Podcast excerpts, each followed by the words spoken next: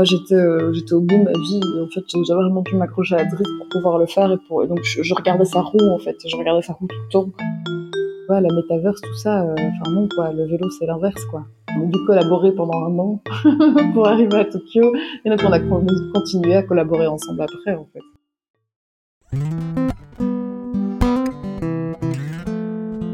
Les femmes ne font pas de vélo. C'est pas moi qui le dis, c'est Manon Brulard. Bon, vous vous doutez bien, cette déclaration est un brin ironique. En effet, Woman Don't Cycle est le titre à contre-pied d'un film que Manon a réalisé à bicyclette. De Bruxelles à Tokyo, elle a parcouru 13 500 km à la rencontre des femmes en Iran, à Istanbul ou encore à Séoul. Si pour Manon le vélo a été une porte d'entrée vers le féminisme, ce voyage a été une manière d'honorer la petite et les grandes reines du vélo rencontrées en route. C'est donc une histoire de passion, de conviction et d'audace qui inaugure en beauté cette saison 3 de La Pampa. Alors, bonne écoute Je m'appelle euh, Manon Brulard, je suis belge, j'ai 33 ans. Je suis complètement mordue du vélo. Euh, je rêve toujours pouvoir tout faire à vélo. Et j'utilise ce vélo absolument tout le temps, tout le temps, pour tout. Et même si on va chez, je sais pas, moi, chez mes beaux-parents qui habitent à 15 km, on va à vélo aussi. C'est vraiment quelque chose qui me donne euh, un sentiment de liberté tellement immense et un épanouissement tellement fou que que, que je pourrais jamais m'en défaire quoi. J'espère jamais j'espère jamais m'en défaire quoi. Je ne me souviens pas. Je me souviens du moment où j'ai appris à faire du vélo par une photo euh, où je suis sur un vélo avec des petits trous et mon père m'apprend à faire du vélo. Mais je me souviens pas dans ma jeunesse d'avoir eu un vélo et d'avoir fait du vélo beaucoup. Enfin, moi, j'ai grandi dans un village en Wallonie et j'étais à 10 km de la ville la plus proche. Et jamais, je n'ai eu l'idée, ni mes parents n'ont eu l'idée de me dire, ben maintenant, on va t'acheter un vélo, tu vas pouvoir aller à la ville en vélo. C'est vraiment revenu quand je suis arrivée à Bruxelles pour étudier euh, en 2005-2006, où en fait, euh, pour sortir, je me suis rendu compte que un vélo, c'était vachement bien parce que tu étais indépendante.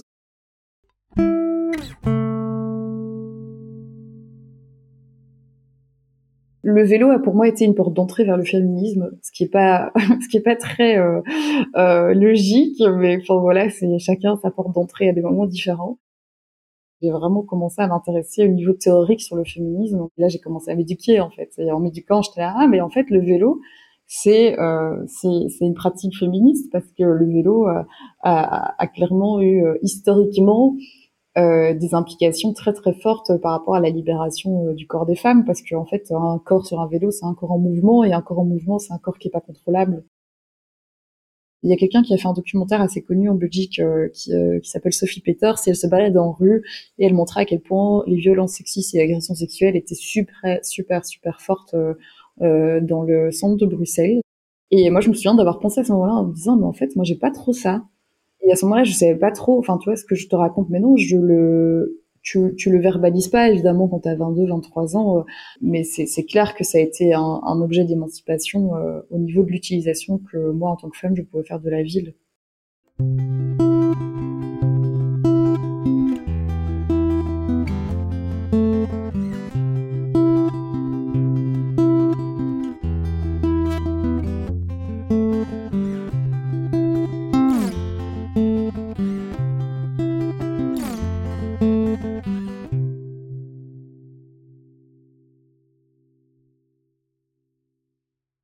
J'ai rencontré Driss, euh, on était à peine trois mois ensemble, que on a décidé, en faisant du vélo, de partir à vélo pendant un an. C'était hyper fluide comme truc, quoi. Et on était là, ouais, ok, on part, quoi. Et quand on part En fait, c'était juste la question, c'est quand on allait partir. Et donc, on est parti un an plus tard. Et, euh, et on a décidé de partir à Tokyo. Je sais même plus comment on a décidé de partir à Tokyo. Je crois que ça, c'était plutôt Driss qui était qui avait Tokyo dans sa tête et en fait on a terré une ligne et puis après au fur et à mesure on a on a décidé par où on allait passer et on a changé plein de fois pendant le voyage quoi.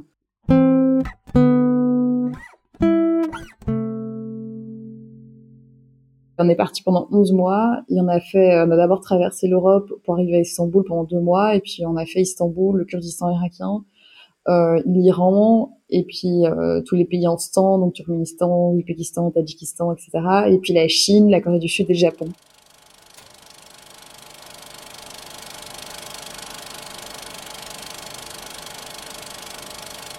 avant de partir, euh, j'ai une de mes grandes amies qui s'appelle John Van Der Steen, qui a fait un voyage seul de, euh, de, Vancouver à Santiago du Chili. Et elle en a fait un film qui est très beau, qui s'appelle Le vent dans le dos. Et ce film, je l'ai vu cinq fois, et cinq fois, j'étais comme une madeleine à pleurer quand on arrive à Santiago. Et j'étais là, oh mon dieu, un jour, si je pars moi aussi à vélo, je ferai un film. Je voulais vraiment faire un film sur les, le lien entre le genre et la pratique du vélo. Et donc, euh, j'en ai, enfin, je l'ai fait avec beaucoup de peine, avec beaucoup de mal, mais j'y suis arrivée. Et j'ai rencontré sur ma route une dizaine de femmes qui m'ont parlé de qu'est-ce que ça signifiait pour elles de faire du vélo, comment, euh, en étant une femme hongroise, euh, euh, turque, iranienne, sud-coréenne, etc.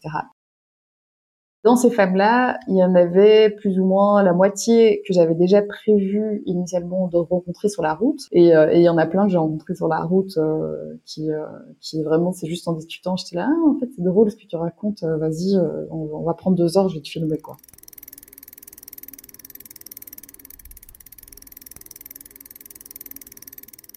J'ai choisi vélo pour ce voyage parce qu'il n'y avait pas d'autre choix. C'était impensable de le faire autrement.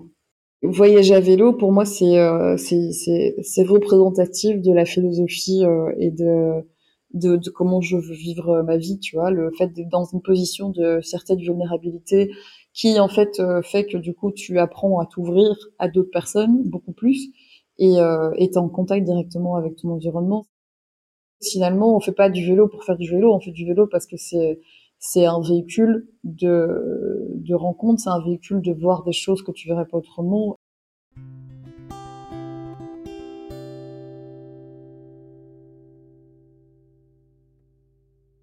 Avant de partir, j'avais vraiment, c'était pas du stress, c'était euh, de l'adrénaline. Je suis pas quelqu'un qui, est, j'ai pas beaucoup peur, mais, mais j'avais vraiment beaucoup beaucoup d'adrénaline euh, dans mon corps.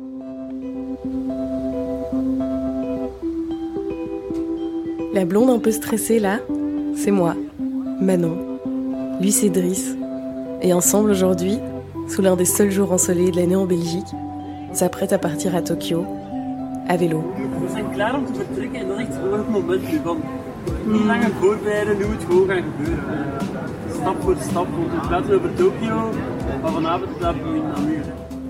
Dès qu'on a décidé de partir, j'ai directement su que ce voyage allait être important pour moi. D'ailleurs, dans mon sac, j'ai décidé d'emmener avec moi une caméra. Le premier jour, on avait un petit peloton euh, d'amis et familles qui roulaient avec nous et euh, qui nous ont laissé en fait. Euh, on a dormi chez une amie le premier soir parce que ça se mettait bien dans l'itinéraire et c'était trop bien de pouvoir combiner ça. Et, mais après donc du coup le premier jour, on avait l'impression qu'on faisait du vélo avec notre famille quoi. Et, le deuxième jour, là c'était vraiment ok là on est on a deux euh, ma pote est partie travailler à 8 heures du matin. On s'est retrouvés dans l'hiver euh, belge. non, genre euh, il faisait méga froid quoi. Genre tu sors tes doigts tes gants, ils sont congelés. C'était horrible. Et là on était là, ok, on est parti quoi. Genre c'est là. T'es obligé de partir en hiver parce que sinon tu passes pas au Tadjikistan parce que il y a les, les montagnes et si tu passes pas là en juillet ou en août, à partir de septembre, c'est horrible en fait. On, avait suivi euh, des blogs de, de voyageurs et voyageuses qui l'avaient fait à d'autres moments et en fait, euh, tu les envies pas quoi.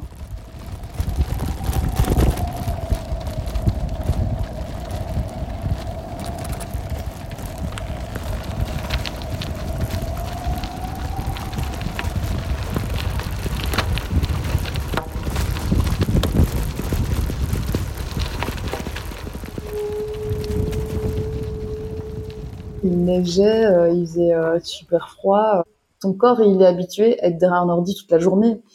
Et, euh, en fait, tout d'un coup, tu lui dis hey, Coco, c'est parti, on fait du vélo.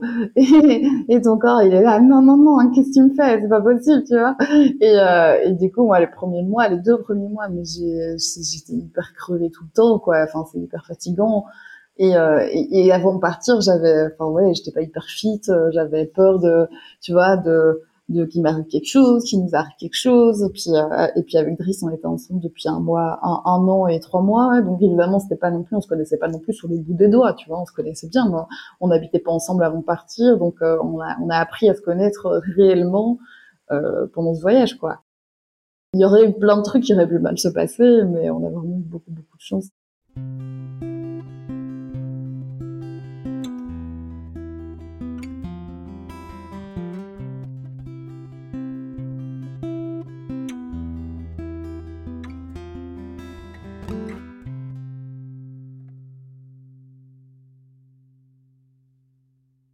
Les itinéraires, ben c'est là, là j'avoue que c'est euh, gloire à Drift parce qu'il les fait super bien. Il cherchait vraiment toujours les, euh, les meilleures routes et alors de savoir vraiment par où on passait. Parfois on faisait des détours et après on prenait un bus pour pouvoir. Euh, tu vois, on, prenait pas toujours les routes les plus efficaces parce qu'en fait en voyage à vélo, c'est pas le fait d'aller pousser à Tokyo, quoi. C'est tout ce qui rentre. Et chacun, chacune, c'est, je dis aussi dans le film, mais chacun, chacune voyage de sa manière.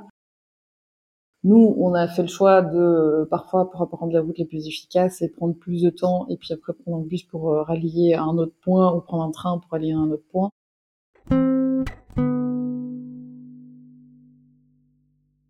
À Budapest. Je sais plus c'était quelle partie du Danube, mais le Danube, en fait, il y a un moment donné où c'est vraiment, vraiment toujours tout droit et c'est vraiment relou. Et donc, euh, et donc, on a fait un petit saut par la Croatie pendant quelques jours et en fait, euh, enfin, c'était une partie de la Croatie qui était assez horrible parce que c'était un peu des, des fermes en ruine. Et, euh, et on a, on a, oui, on a changé d'itinéraire, quoi on fait du vélo pour voir découvrir des choses et euh, parler à, des gens quoi. Et que si du coup il y a pas ça bah, du coup on roule pas quoi. Si c'est pour faire du vélo euh, pendant euh, trois jours là où il y a rien à voir et il y a personne bah, autant prendre un bus quoi. Edirne qui est la première ville turque mais c'est vraiment dans dans un autre monde quoi. Tout d'un coup euh, euh, t'entends l'appel à la prière et puis euh, et puis euh, la culture a complètement changé. La culture de manger d'or la culture de se parler enfin c'est rien à voir quoi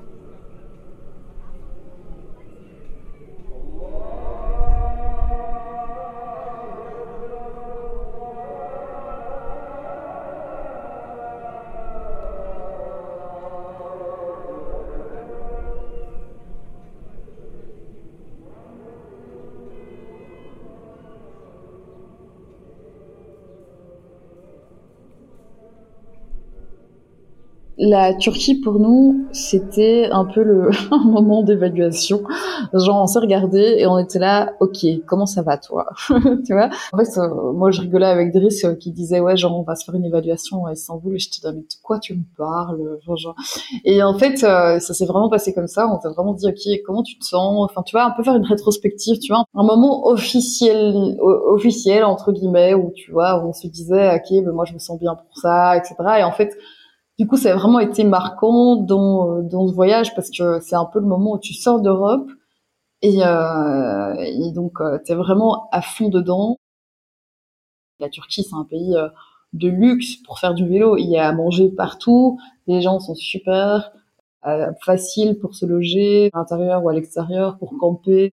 Et puis il y a cette culture du dehors nous, évidemment, en Belgique, vu qu'il fait euh, bah, moins 50 degrés euh, la moitié de l'année, ben, on n'a pas beaucoup, on a, on a moins une culture du manger dehors, vraiment, euh, genre sur des petites tables, etc.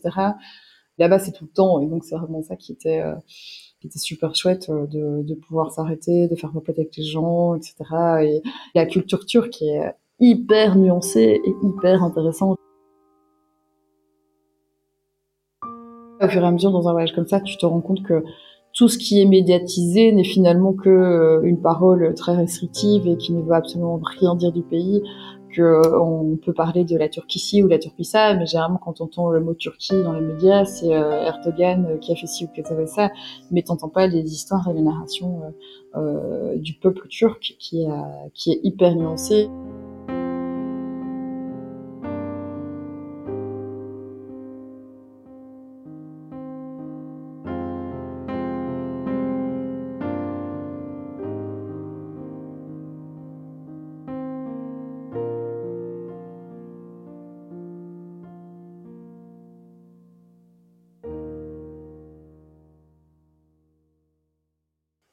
Turquie, c'est clairement euh, la rencontre avec euh, Emine. Je l'ai rencontrée à Bergama. Et euh, elle, euh, elle, est, elle a aussi appris à faire du vélo genre à 40 ans dans le dans la nuit parce qu'elle avait honte socialement. Et maintenant en fait elle a fondé un club euh, de cyclisme local et elle apprend à plein d'autres femmes à faire du vélo. Et c'est vraiment une leaduse de communauté. Et elle est absolument incroyable elle parlait pas un mot d'anglais. Et donc euh, et donc on dormait chez elle via Warm Shower. Et elle appelait son fils à Ankara qui traduisait pour nous enfin et sa fille qui traduisait pour nous au fur et à mesure. Et du coup son fils nous disait euh, ma mère euh, demande si vous êtes fatigué ou si vous voulez encore faire quelque chose ce soir et nous on disait mais euh, je sais pas euh, pourquoi? Et en fait il disait parce que euh, elle veut vous inviter à un mariage et donc une demi-heure plus tard, on était parti à un mariage et une heure plus tard, on était sur scène à danser avec la mariée, quoi. C'était improbable. Tout ça sans parler, sans pouvoir parler avec Emine, quoi. On n'a jamais pu discuter directement avec elle, quoi.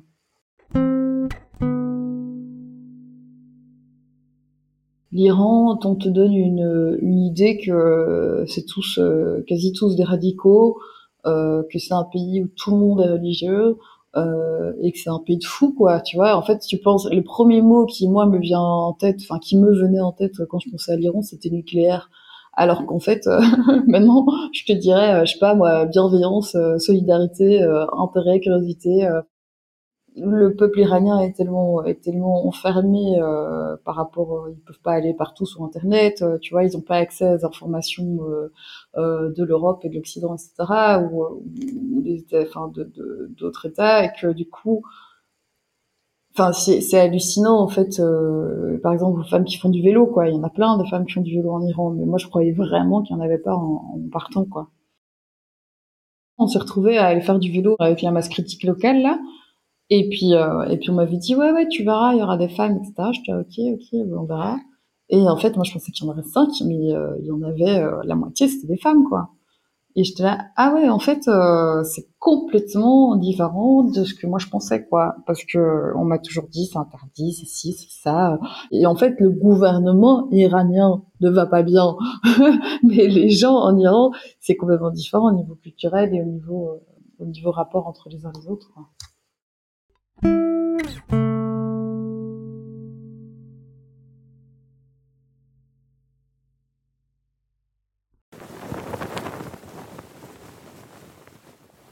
L'Irak ne faisait initialement pas partie de notre itinéraire, car tout laissait croire que c'était impossible d'y aller.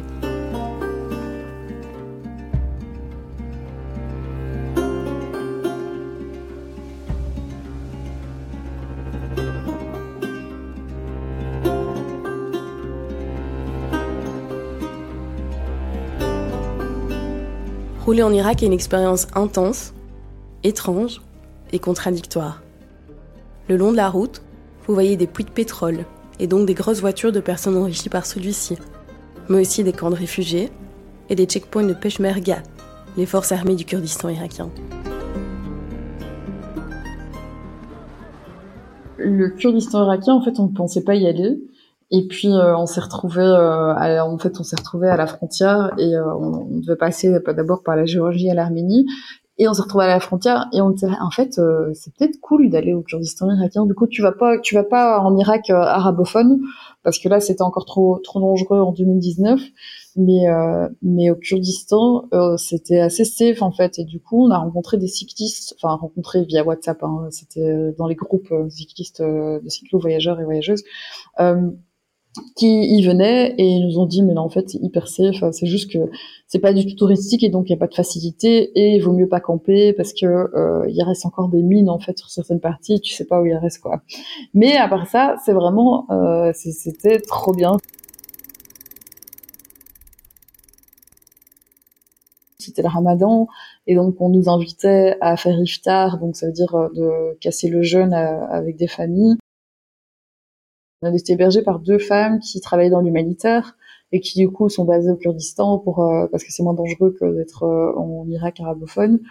Encore une fois, euh, tu imagines l'Irak, tu vois un avion de chasse, mais en fait l'Irak c'est super intéressant au niveau culture et au niveau relations du coup entre le Kurdistan et l'Irak arabophone avec le gouvernement, l'histoire, tous les malheurs qui sont arrivés, mais comment ils font, comment s'organiser.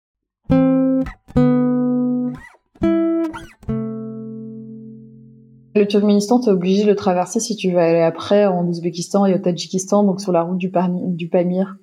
Si tu passes pas par là, t'es obligé de prendre l'avion. T'es obligé de traverser en 5 jours parce que t'as un visa que de 5 jours. Donc t'as 500 km et 50 degrés, donc t'es obligé de rouler super tôt.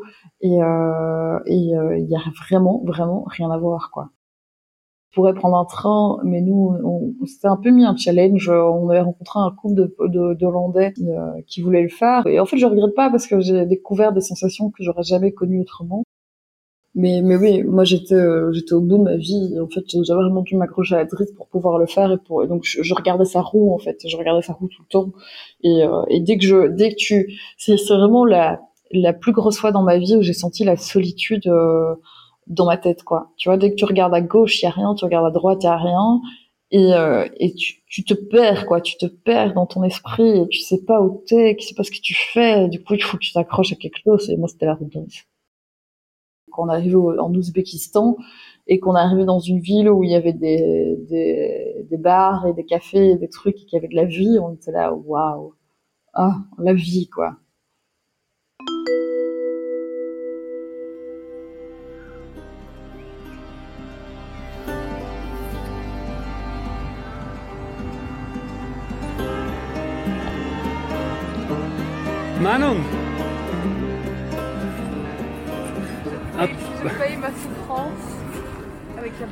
Après une très longue journée en vélo. oh, j'ai cru que j'allais mourir.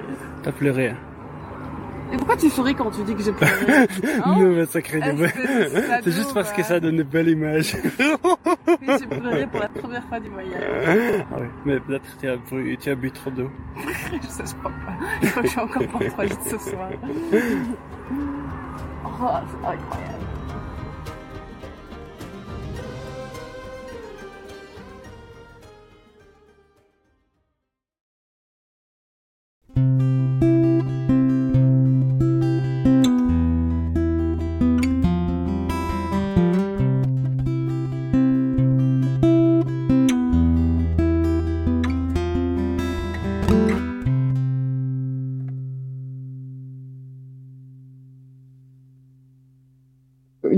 Qui m'a beaucoup marqué pendant le voyage, c'était Shima en Iran.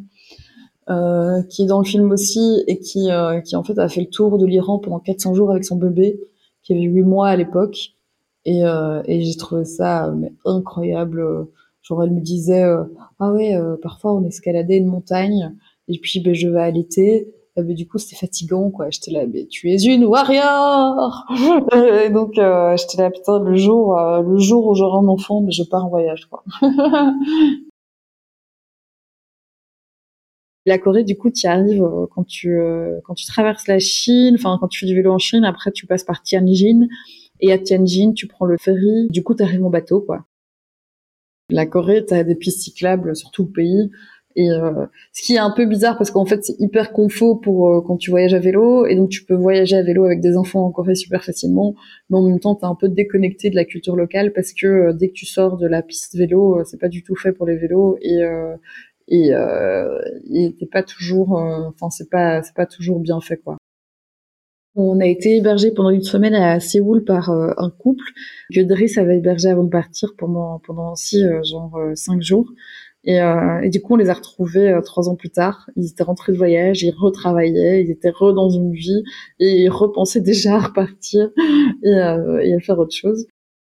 Je crois qu'ils ont la bougeotte et je crois qu'ils ont aussi ce truc de d'injonction euh, sociétale euh, de Corée du Sud où euh, ils ont l'âge d'avoir des enfants et que je crois qu'ils veulent pas d'enfants tout de suite et que et que du coup c'est vraiment le truc de pression sociale qu'ils essayent de faire le propre choix et que parfois c'est pas c'est pas facile de continuer à faire ses propres choix quand tu es dans un environnement qui veut te limiter parfois.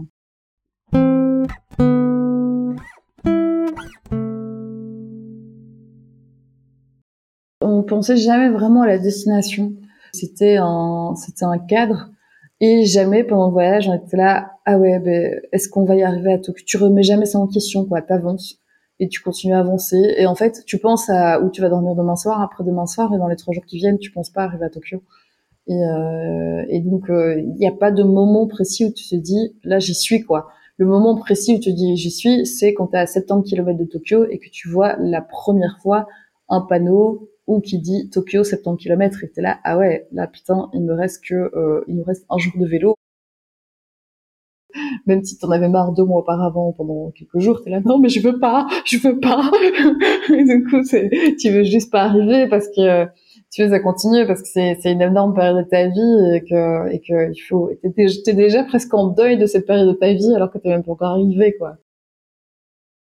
Quand tu vas arriver à Tokyo t'as l'impression que c'est genre euh, the big moment quoi. Genre euh, genre tu sais quasi tu, il va y avoir une ligne d'arrivée euh, et qu'on va sortir les confettis et le champagne. Mais en fait euh, non t'arrives en ville quoi et en fait personne ne sait que t'es venu t'arriver à vélo on est arrivé et puis en fait on s'est retrouvé euh, euh, je connaissais quelqu'un qui qui connaissait quelqu'un qui travaillait à l'ambassade belge au Japon et euh, on s'est retrouvé euh, à boire du café et à manger des petits trucs avec euh, l'ambassadrice belge. Et du coup, c'était un moment un peu bizarre parce qu'on était un peu déconnecté en fait, tu vois, de la vie euh, protocole, enfin pas protocolaire, mais de, tu vois, la politesse, la vie normale en fait. On est arrivé, donc on a squatté, on a un ami d'amis qui était là en Erasmus pendant pendant cinq mois et qui, par chance, partait pendant les cinq jours où on était à Tokyo, il partait lui en Corée du Sud, et du coup on a pu squatter sa chambre d'étudiant. Et en fait, le moment où on s'est arrêté devant sa porte euh, et qu'on l'attendait pour qu'il descende, il y a une femme à vélo, euh, une japonaise, qui s'est arrêtée et qui, euh, qui, a, qui nous a donné une bouteille de champagne. Sur nos vélos, on avait des petits cartons où c'était écrit euh, on est Madame Driss, on vient de Belgique à vélo, on a fait 13 000 kilomètres, euh, je, sais plus quoi, tu vois, mais c'est écrit en japonais parce qu'en fait, euh, comme on savait pas communiquer en japonais et qu'il y a très peu de japonais qui parlent anglais, c'était notre manière de, de, que les gens savent un peu c'était quoi le projet, quoi, tu vois, qu'est-ce qu'on faisait là. Et, euh, et cette femme s'arrête, nous donne cette bouteille de champagne et puis repart. Et genre nous, on s'est pris un fou rire, mais genre tu sais, parfois il y a des moments dans la vie comme ça qui sont qui sont hyper symboliques et tu sais pas pourquoi. Enfin, tu vois, ça se fait comme ça. Et euh, en fait, ce moment-là, c'était fou. On a rigolé pendant 10 minutes, on pleurait de rire tellement c'était fou, quoi. Le dernier moment, la dernière destination, t'arrives et t'as une femme à vélo qui sort de nulle part et qui te tend une bouteille de champagne, quoi.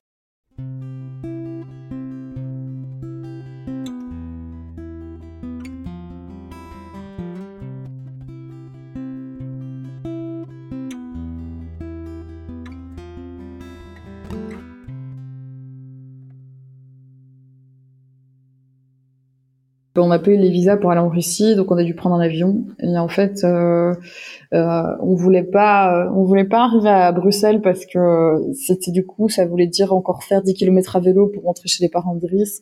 On n'avait pas d'appartement à ce moment-là, donc euh, donc on trouvait ça hyper relou. Et donc on a pris un, on a pris un avion jusque Paris. Et donc on s'est fait, euh, on s'est fait un Paris-Bruxelles euh, pendant les 4-5 derniers jours mais qui du coup nous ont permis de d'avoir un peu un sas où on était là, ok, on est rentré en on est rentré en, en, Europe, on va passer et en fait ça tombait assez bien parce que du coup on passait par, euh, moi je suis du sud de la Belgique, Bédris il est néerlandophone donc il est du nord de la Belgique et donc on est passé d'abord par ma famille et puis on est puis on est passé par Bruxelles et on est arrivé chez sa famille à lui et donc ça se mettait super bien.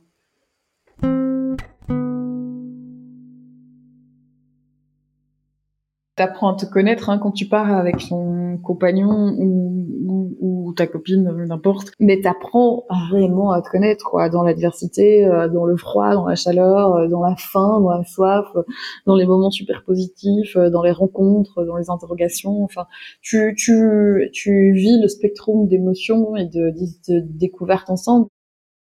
C'est un voyage qui nous a fondamentalement changé l'un comme l'autre moi, je dis toujours, mais euh, dans le film, je trouve que tu vois vraiment mon visage, il a, il est pas le même quoi. Au début du film et à la fin du film, mon, visage, il a rien à voir quoi. Enfin, enfin, c'est un truc très personnel, mais mais je trouve que je me suis ouvert d'un d'une manière complètement différente. Lui, il a évolué d'une manière complètement différente. Et d'avoir d'avoir eu le privilège de vivre ça ensemble, euh, ben, du coup, ça ça fait que que maintenant, quand les gens voient le film, ils sont là, ah, vous êtes un bon couple. Hein, oui, oui, merci. Mais bah, après, euh, j'ai pas montré les engueulades, hein, parce qu'il y en a eu, hein, ça, faut pas, faut pas le cacher non plus. Hein. Quand t'as faim avec ta vélo, euh, tu te gueules dessus, quoi.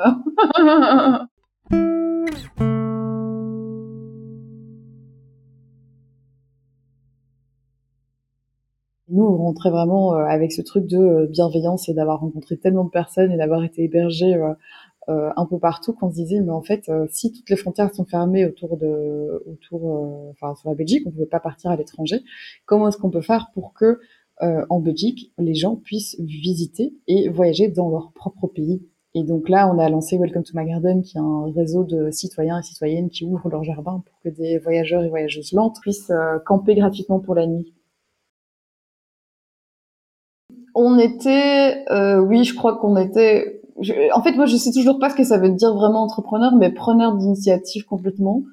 Euh, et ensemble, ouais, ensemble, on est devenus entrepreneurs. C'est vrai que que on, est hyper complémentaires. Euh, et, euh, et, on travaille super bien ensemble quoi enfin c'est vraiment euh, et en fait ce qui est ce qui est incroyable c'est qu'on travaille en couple et euh, c'est que je le connais sur le bout des doigts, il me connaît sur le bout des doigts parce qu'on a voyagé pendant un an ensemble et que du coup on se connaît sur, euh, sur toutes les coutures et que du coup on peut être radicalement honnête l'un envers l'autre. Et donc il n'y a pas de politique interne à faire. Attends, je vais lui dire ça pour qu'après il me dise ça et comme ça je vais le prendre comme ça, ça, tu vois. Et en fait il n'y a pas ça. C'est juste c'est boum, genre tu le dis quoi et, euh, et c'est autant autant dans le positif que dans le négatif et du coup ça fait que tu avances constamment et que t'as pas tu perds pas d'énergie à négocier quoi. Tu, tu dis tu, tu, te dis les choses et avec Driss c'est un truc qui qui euh, qui s'est super fort développé pendant le voyage à vélo quoi. On a dû collaborer pendant un an pour arriver à Tokyo. Et donc on a continué à collaborer ensemble après en fait. Quand on parle de fondation d'une relation, ben, en fait, pour nous, c'est ça, la fondation de la relation, elle, est vraiment, on, a, on, a ancré, euh, c'est un peu trop mignon, bizarre, mais on a vraiment ancré des, racines super profondes, et donc, du coup, on, on a un couple maintenant qui est, qui est vachement fort et qui est vachement soudé parce qu'on se connaît euh, très très bien et qu'on sait qu'on peut tout faire ensemble, quoi. On peut tout faire ensemble.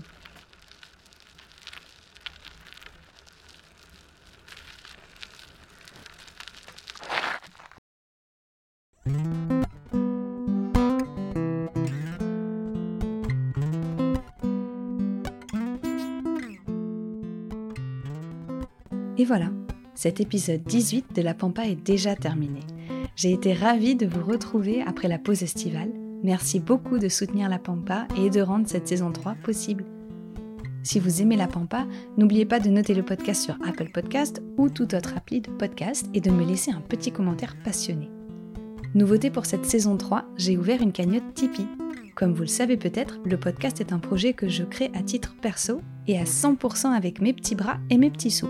Alors voilà, votre contribution, quelle qu'elle soit, me permettra de continuer sereinement et dans la durée ce projet pampastique et pourquoi pas à me faire aider un petit peu. Merci beaucoup d'avance. Merci beaucoup à Manon pour ta disponibilité et ton authenticité. Woman Don't Cycle, le super film de Manon, sera enfin disponible en ligne à compter du 26 novembre. À cette occasion et pour fêter cela, Manon organisera une première en ligne ce même jour. Vous pourrez regarder le film de chez vous et prendre ensuite part à une session de questions-réponses avec Manon. L'engagement de Manon n'est pas sans rappeler celui d'Ophélie que j'avais interviewé à l'occasion de la Journée de la femme. Si ce n'est pas déjà fait, vous pourrez donc prolonger l'aventure avec cette écoute. Je vous mets les liens en référence de l'épisode. Cet épisode a été monté et mixé par moi-même, les musiques sont toujours de Cédric Clavel, les extraits que vous avez entendus dans cet épisode proviennent de Woman Don't Cycle. Et maintenant, je vous retrouve dans 15 jours pour un épisode de La Reco. À toutes!